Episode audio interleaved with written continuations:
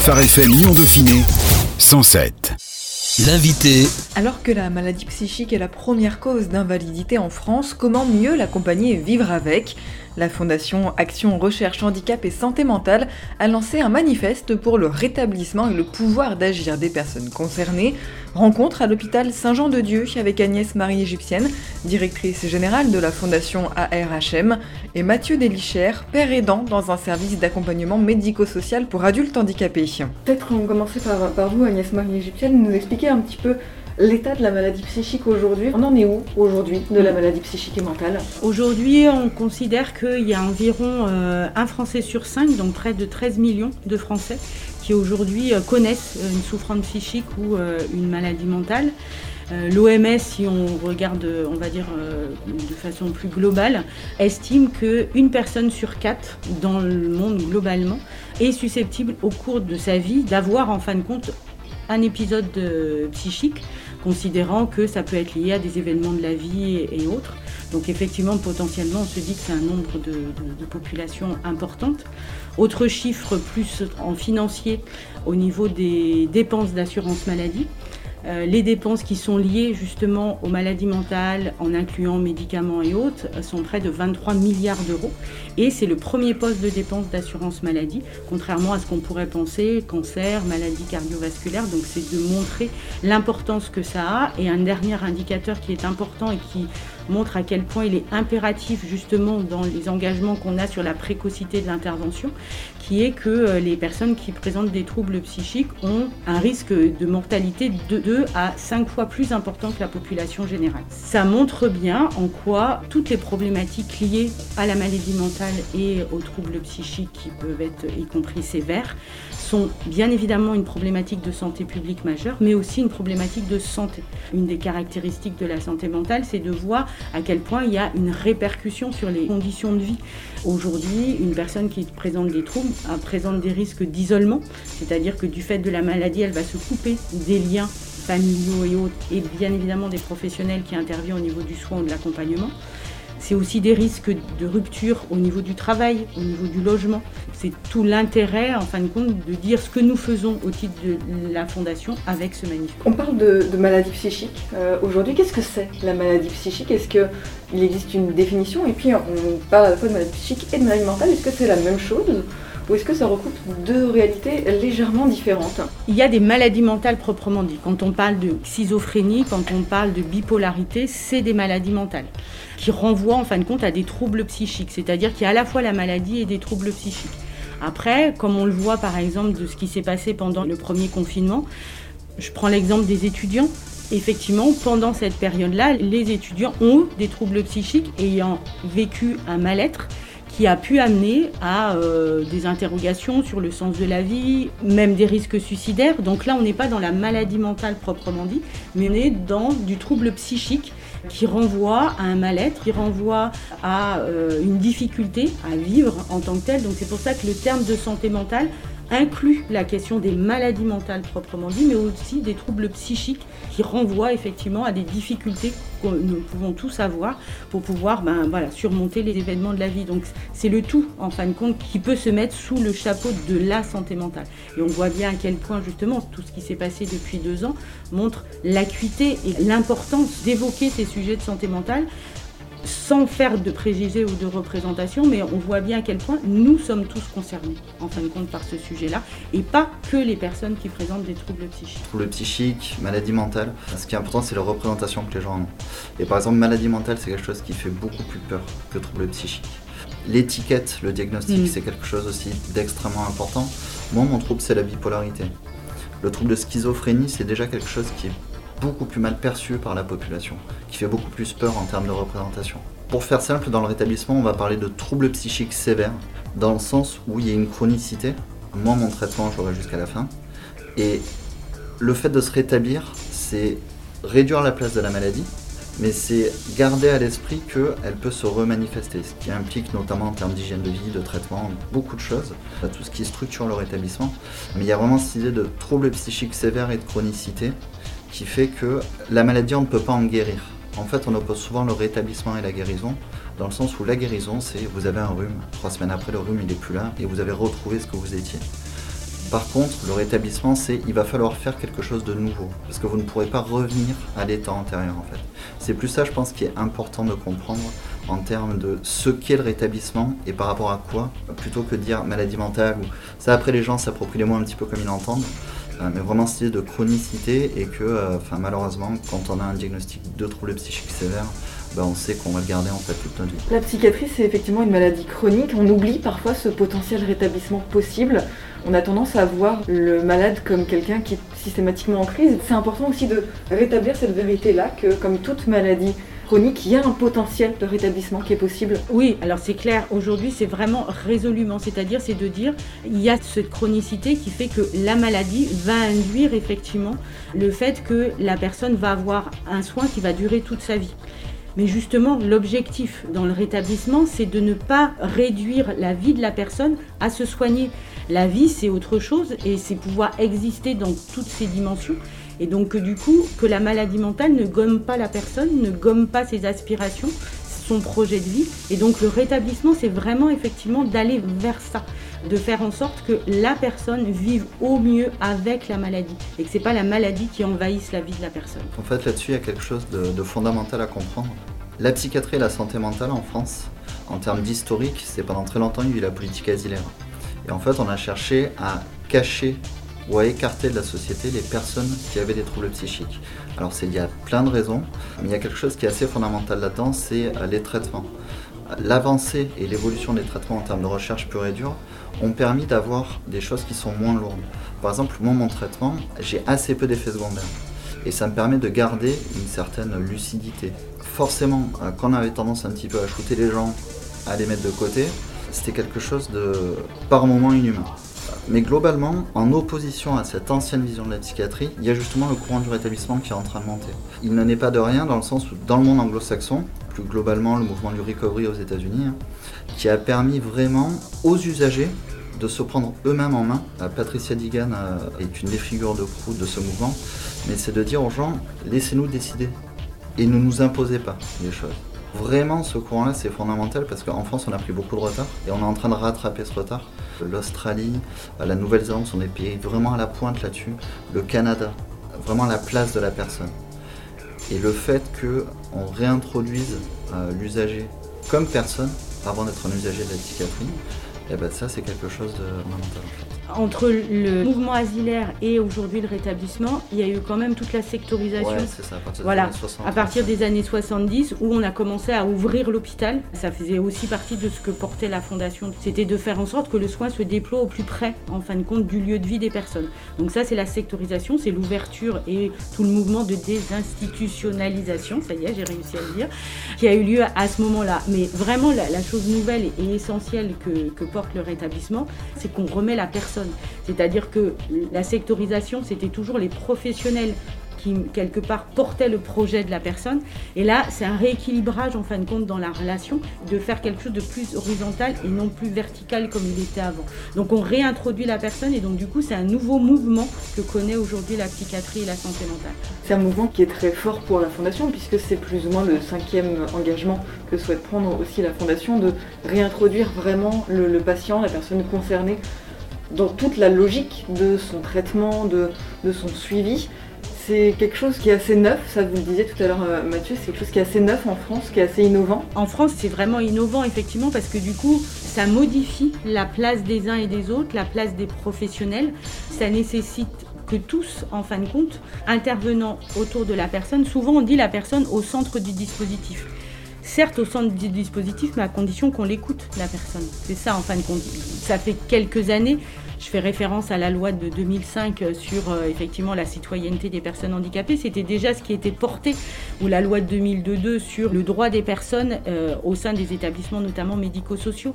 Mais après, le rétablissement nous permet d'aller plus loin parce que d'une, il se base sur des outils, des dispositifs tels que les outils de la réhabilitation. C'est de se dire comment, en fin de compte, on accompagne euh, les personnes, comment on outille les professionnels pour que effectivement ils changent leur posture en tant que tels pour que du coup il ne soit pas effectivement c'est moi qui définis le projet de soins, mais c'est comment en fin de compte j'accompagne la personne là où elle en est de ses capacités et que quelque part c'est moi qui me réajuste auprès d'elle. Souvent je prends un exemple qui est euh, le travail. au niveau de l'hôpital, souvent les professionnels, en fin de compte, se disent, au vu bien évidemment de l'état de santé dans lequel sont les patients, ils se disent, ils ne sont pas en capacité de travailler.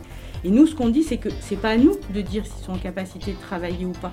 C'est-à-dire, nous, on les accompagne là où ils sont. S'il y a un projet, il faut amener la personne à finalement peut-être se rendre compte elle-même que c'est peut-être pas un travail, ça peut être une activité, ça peut être des activités de nature sociale ou des activités de nature culturelle ou sportive. C'est comment en fin de compte on change le projet de la personne pour faire en sorte que ce soit la personne qui soit clé et non pas ce que le professionnel pourrait définir seul comme étant les besoins de la personne. Mathieu, j'imagine que toute cette notion de d'intégrer la, personne vous parle particulièrement, vous qui êtes père aidant, ce nouveau métier un peu qui émerge. Qu'est-ce que c'est la pérédance La pérédance, en fait, euh, c'est deux choses. En introduction, ce qui est important, c'est de dire que le rétablissement, euh, ça c'est quelque chose qu'on n'a pas trop balayé, c'est quelque chose de profondément singulier et personnel. Les objectifs qu'on se fixe, ça renvoie à la notion de pouvoir d'agir. Le pouvoir d'agir, c'est ce qu'on a envie de faire. C'est pas le devoir d'agir, les injonctions de la société. Ça fait référence au travail. Le travail, c'est quelque chose qui, pour beaucoup de gens, est quelque chose d'épanouissant. Mais travailler, c'est quelque chose de difficile, qui demande beaucoup d'énergie. Et quand on a un trouble psychique, notamment quand il se manifeste de manière assez violente, c'est compliqué de, gérer ça. Moi, par rapport à la pérédance, en fait, c'est mon histoire de vie où j'ai été euh, beaucoup en lien avec les autres. Être avec les autres, c'est quelque chose d'important. Mais donc, quand la pathologie est arrivée dans ma vie, j'ai vécu euh, à peu près 8 ans sans être diagnostiqué et où du coup ma vie s'est délitée. Ça a été extrêmement douloureux, mais je ne comprenais pas ce que j'avais. À partir du moment où le diagnostic a été posé, donc je l'ai dit, c'était la bipolarité, à ce moment-là, je me suis dit, bon, j'ai identifié ce contre quoi je devais me battre avec mon parcours de rétablissement qui s'est déployé, j'ai retrouvé des aspirations que j'avais avant de tomber malade. Et ce qui est important, c'est que je me suis dit bah, quel est le sens et surtout quelle est la capacité de projection que j'ai retrouvée à ce moment-là et dans quoi j'ai envie de m'investir. Travailler à Burger King comme équipier, ça paraît assez débile, mais euh, en fait, je me suis prouvé en même que j'étais capable de retravailler. C'était une des premières étapes hyper importantes. Mais après, c'est au service de quoi j'avais envie euh, bah, de me mettre et dans quoi j'avais envie d'être constant la pérédance, en fait, il y a vraiment ce côté où il y a la maladie et il y a surtout le recul qu'on a pris par rapport à la maladie. Le savoir expérientiel, ce qui est la base de mon travail, c'est bien évidemment mon vécu. En fait, dans le savoir expérientiel, il y a toute cette partie où je suis tombé malade mais je ne le savais pas. Donc toute la souffrance que ça a généré. Le parcours de soins, notamment mon hospitalisation. Et ensuite, le parcours de rétablissement. Et c'est le recul que j'ai pu prendre par rapport à ces trois sphères qui me permettent en fait bah, d'aller piocher des clés dans mon histoire de vie et en fonction de l'accompagnement et notamment toute la phase, on parle beaucoup de relations de confiance dans le soin, c'est il faut apprendre à se connaître. Et notamment dans les phases d'écoute, moi je vais me dire, moi j'ai vécu ça, notamment un truc qui est absolument atroce, c'est la dépression. Mais l'absence de plaisir, c'est quelque chose qui vous tue, c'est pour ça qu'on a des idées noires et qu'on a envie de se foutre par la fenêtre à ce moment-là. Mais si vous voulez, moi la dépression, j'ai clairement envie de lui botter le cul. Mais ce qui est bien, c'est que je l'ai expérimenté ce truc-là. Mm. J'ai réussi à m'en sortir. Et en fait, j'ai des clés, et notamment une écoute, et après des remarques, qui vont être euh, souvent mieux perçues par les personnes concernées. Une phrase qui revient souvent dans les accompagnements, c'est Mais vous, vous l'avez pas vécu, vous comprenez pas. Nous, en tant que père aidant, mm. on incarne ça. Mais ce qui est bien, c'est euh, après tout le travail de complémentarité qu'on a avec le professionnel au SAMSA, comme la profession est neuve, on ne parle pas encore vraiment de profession. Il y a eu des médiateurs de santé père, des pères aidants. On est en train au fur et à mesure d'élaborer la pratique et ce qui est fondamental dans ma pratique, c'est aussi de dire que je ne sais pas, qu'il y a des accompagnements, et notamment des pathologies, où euh, c'est plus difficile de travailler avec les personnes-là. Par exemple, la, dépression, c'est quelque chose qui est assez euh, transdiagnostique, qui va toucher tout le mm. monde. En fait, on estime qu'une personne sur quatre à l'échelle mondiale va être traversée par la dépression. Donc c'est un trouble psychique qui n'est pas sévère.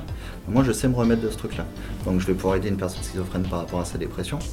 Mais ce qui est vraiment important, c'est de dire aussi, bah, je travaille avec euh, des psychologues, des techniciens d'intervention sociale et familiale, tout type de professions médico-sociales qui me permettent en fait d'affiner énormément ma pratique. Donc moi je pars surtout de mon vécu et je le partage avec les personnes. Mais après il y a tout le savoir plus théorique qui là va être représenté par la plupart des autres professionnels. C'était important pour la Fondation de s'accompagner de ces pères aidants, de ces personnes qui ont vécu et qui vont mieux, puisque j'imagine que c'est aussi le principe euh, de ces pères aidants, c'est de montrer qu'il y a encore de l'espoir, cette notion d'espoir, elle est importante. Mm. Justement, le père aidant, il incarne cet espoir. Il a vécu ce que vivent les personnes. Il a réussi à prendre le recul, à le dépasser et en faire aujourd'hui un savoir qu'il met au service d'autres qui sont dans leur cheminement de rétablissement. On considère vraiment que c'est un, atout, un plus Nos professionnels ont des compétences, ça a été dit, sur le plan théorique, sur le plan pratique. Euh, le père aidant apporte un, plus vis-à-vis de la personne. Parce que effectivement, la personne va entendre différemment un professionnel qui va lui expliquer son traitement qu'un père aidant qui va lui expliquer non pas seulement sur le bénéfice, mais sur comment lui, il l'a vécu et comment la prise du traitement peut l'aider en fin de compte et peut être un appui pour justement aller mieux, se projeter, avoir des envies. J'insiste sur la complémentarité entre les deux parce que le démarrage a été difficile il a commencé au sein des hôpitaux psychiatriques d'intégrer dans les équipes des médiateurs de santé père. Ça s'est pas fait toujours facilement parce que du coup, ça interrogeait la place du professionnel et la place du père aidant et les professionnels, notamment hein, dans les, voyant la personne père aidant comme étant toujours malade, comme étant toujours en situation de fragilité. Donc là, ça renvoie y compris à la question des préjugés et des représentations. Mais c'est vrai qu'on avance, on avance euh, petit à petit, mais on avance. Aujourd'hui, avoir un DU de père aidant sur Lyon montre bien l'engagement des acteurs du territoire pour faire en sorte de développer cette pratique spécifique qui vient en complémentarité, qui peut être sur le soin à l'hôpital. Là, en l'occurrence, M. Delicher est dans un SAMSA, mais ça peut être aussi, et ça se développe aussi auprès des structures qui font de l'hébergement et du logement social pour des personnes qui sont en situation de précarité et qui présentent des troubles psychiques pour accompagner ce parcours, accompagner ce cheminement vers le mieux-être et vers un projet de vie qui correspond aux aspirations de la personne. Cette notion d'espoir, Mathieu Delichard, vous l'aviez pas. C'est ce que vous voulez aussi inculquer, c'est ce que vous voulez transmettre aux personnes que vous côtoyez aujourd'hui leur dire que c'est possible, que la maladie n'est pas une finalité en elle-même. Ouais, ouais, tout à fait. Enfin, chez moi, ça s'est traduit par euh, ma capacité à être à nouveau euh, en projection, avoir des buts dans la vie. En fait, il y a un truc qui est fondamental à comprendre. Globalement, quand le diagnostic arrive, on met beaucoup de temps, il y a différentes étapes. Mm. Il y a ce côté où on perd une partie de ce qu'on est. En tout cas, cette partie-là, on va devoir la retravailler et ça passe par beaucoup d'introspection en fait, le fait de se connaître. Pendant 8 ans, donc euh, j'ai pas été diagnostiqué. Je sentais qu'il y avait un truc qui tournait pas, mais je suis pas psychiatre. Ça a été très compliqué et par moments il y a de l'espoir, mais ça après c'est propre à ma pathologie. C'est si vous voulez, la bipolarité, c'est une altération de phase euh, dite maniaque et de phase dite dépressive. Il y a toujours des interstices où on se retrouve un petit peu entre les deux. Mais au plus la maladie avance et au moins elle est soignée, euh, au plus en fait les crises vont être importantes. J'avais cette notion d'espoir, mais à partir du moment où le diagnostic a été posé, et ça c'est assez particulier dans mon parcours de rétablissement, je savais contre quoi je devais me battre. Pour beaucoup de personnes, le diagnostic, à contrario, c'est quelque chose très souvent qui va les abattre. J'ai traversé une grosse phase de dépression après le diagnostic, qui était liée à ma décompensation, en fait, à ma période d'exaltation très très forte. Effectivement, il n'y avait plus d'espoir. C'est l'amour de mes proches qui m'a permis, comme je ne croyais pas en moi et que eux croyaient en moi, petit à petit retrouver goût à la vie. ça, les traitements, mais c'est essentiellement ça qui a été fondamental dans mon parcours de rétablissement. Quand vous traversez une dépression euh, dite mélancolique, qui est un, peu le stade ultime de la dépression, où il y a vraiment beaucoup d'idées noires, il n'y a plus du tout de plaisir, c'est extrêmement dur à vivre. Quand on arrive à sortir de ce truc-là, moi assez rapidement je me suis dit mais c'est par rapport à mon histoire de vie, ça a vraiment été l'enfer. Je sais qu'il y a d'autres personnes qui le traversent ça. Ça a été euh, donc effectivement incarner l'espoir, mais dire aux autres, au début du parcours de rétablissement, la maladie a beaucoup de place. il faut d'abord commencer par réduire la place de la maladie. Et ensuite, euh, la partie saine, entre guillemets, va, recommencer à se développer et les aspirations les capacités de projection vont revenir. Effectivement, incarner l'espoir, c'est hyper important, c'est fondamental, mais c'est quelque chose qui est extrêmement abstrait et qui est extrêmement subjectif, l'espoir. Donc après, c'est vraiment travailler petit à petit pour essayer de savoir quelles sont les aspirations. Mais par exemple, pour quelqu'un qui est dépressif, ben, il n'y a pas d'aspiration au début. Donc il va falloir réduire la dépression pour permettre aux aspirations de revenir. Oui, c'est fondamental et ça m'aurait aidé dans mon parcours de soins d'avoir des pères aidants, de voir des gens qui me disent euh, Je sais ce que c'est. La dépression, par exemple, on parle surtout d'épisodes dépressifs. Moi, c'est quelque chose qu'on me disait assez peu à l'époque. Et comprendre qu'un épisode, il a forcément un début et une fin. Donc comment on fait pour approcher la fin le plus vite possible et sortir de ce truc-là? Euh, typiquement, ça, c'est des choses que je dis beaucoup aux personnes que j'accompagne. Alors ça prend du temps, hein, c'est souvent une à deux heures d'entretien.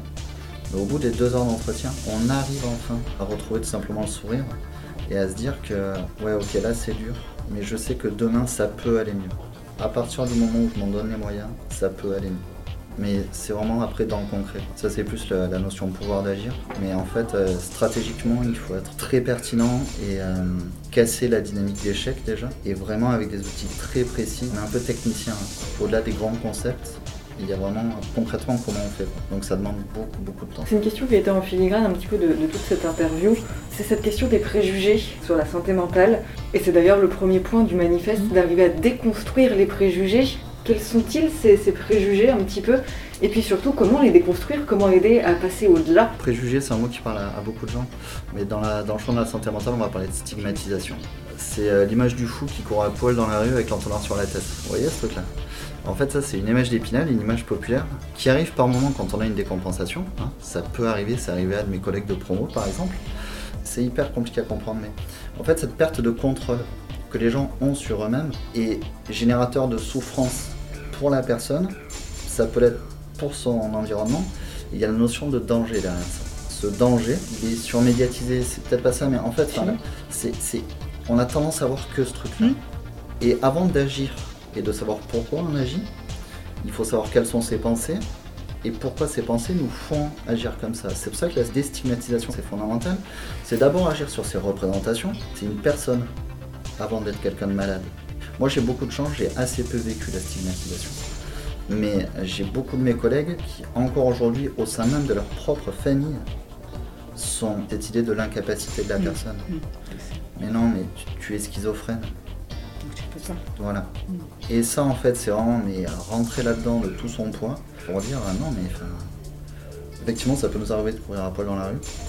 Mais je vous garantis que 99,9% des personnes, elles se battent pour ne pas le faire. Parce qu'elles se rendent compte après coup mm. que c'est un comportement inadapté. Mais ça demande un combat au quotidien. Quoi. Et avant de lancer ce combat, il faut savoir pourquoi on veut mener ce combat. Et d'abord agir sur le côté d'idéation et de réflexion et donc la déstigmatisation, ça agit là-dessus en fait. Sur vraiment cette conscience tous qu'on a de c'est quoi la maladie psychique, c'est quoi la maladie mentale. Une personne schizophrène, ça me fait bondir. Hein. Dans les représentations communes, c'est euh, le dédoublement de personnalité, ce genre de choses. Alors que ça n'est pas ça la schizophrénie. Vous voyez? Et c'est casser ces images-là pour dire bah, déjà ce que c'est, et surtout, une fois qu'on a conscience de ce qu'est la pathologie, les différents types de pathologies, mettre en place des actions pour justement agir le plus justement par rapport à ces maladies. La schizophrénie et la connaissance qu'on a de la schizophrénie, c'est important. Ce qui est aussi important, c'est une autre notion qui s'appelle l'insight. C'est ce que les personnes ont comme conscience de leur pathologie et de comment elle se manifeste dans leur vie parce qu'on parle de stigmatisation, le regard des autres. Il y a aussi quelque chose qui est hyper mm. important, c'est l'auto-stigmatisation. Mm. On m'aurait annoncé, on m'aurait posé un diagnostic de schizophrénie au lieu de bipolarité. Je pense que ça aurait été beaucoup plus dur pour me reconstruire. Vous voyez donc il y a vraiment tout ça en fait qui est important et d'abord agir sur les idées, les représentations qu'on en a et dire concrètement ce que c'est pour pouvoir s'adapter. Il faut en parler. En fin de compte, il faut en parler, il faut expliquer, il faut donner à voir. Euh, par exemple, je trouve que justement donner à voir un père aidant, ça contribue à lutter contre les préjugés, à la déstigmatisation. Oui, la personne, elle a été malade, mais elle ne se réduit pas à sa maladie. Elle est en capacité de travailler, elle est en capacité d'apporter aux autres justement de quoi aller vers de l'exploit. Et donc du coup, vraiment, cette lutte contre les préjugés, pour moi, c'est d'abord de l'information, d'en parler. Et aujourd'hui, on voit bien, hélas, mais que dans le contexte du Covid, on a parlé de la santé mentale, bah justement, c'est de parler de ces sujets-là, de se dire, oui, il y a les maladies mentales proprement dit, mais il y a le fait que tout un chacun, on est susceptible d'être concerné, que ce sujet de la santé mentale, il doit faire partie des priorités au même titre que la santé physique, que les problématiques somatiques, parce qu'on a besoin de cet équilibre psychique, on a besoin du lien social pour pouvoir être bien Hélas, c'est lié au Covid, mais en même temps, le fait d'en parler permet justement que chacun puisse toucher du doigt concrètement ce que ça signifie dans la vie de chacun, dans la question du mal-être, mieux-être. Et pour moi, tout ça contribue à, alors je ne dis pas que ça résout tout, mais c'est des petits cailloux posés pour permettre en fin de compte d'avancer vers une meilleure connaissance, information. Je parlais des premiers secours en santé mentale, c'est une formation qui vient d'Australie, qui a été traduite en France, qui est en train de se déployer, avec l'objectif justement de former le maximum de personnes. Comme les premiers secours pour pouvoir euh, venir en aide à une personne qui dans la rue tomberait, a besoin d'être réanimée, ben, ces premiers secours de santé mentale répondent aux mêmes objectifs. On a tous rencontré dans nos vies quelqu'un qu'on sentait qui était pas trop bien, on est mal à l'aise, on ne sait pas comment réagir. Ben justement, ces premiers secours en santé mentale, c'est de former tout le monde, à la fois des professionnels, je pense aux pompiers, combien de fois les parents euh, de personnes qui ont des troubles psychiques disent les difficultés qu'ils ont à expliquer hors d'intervention.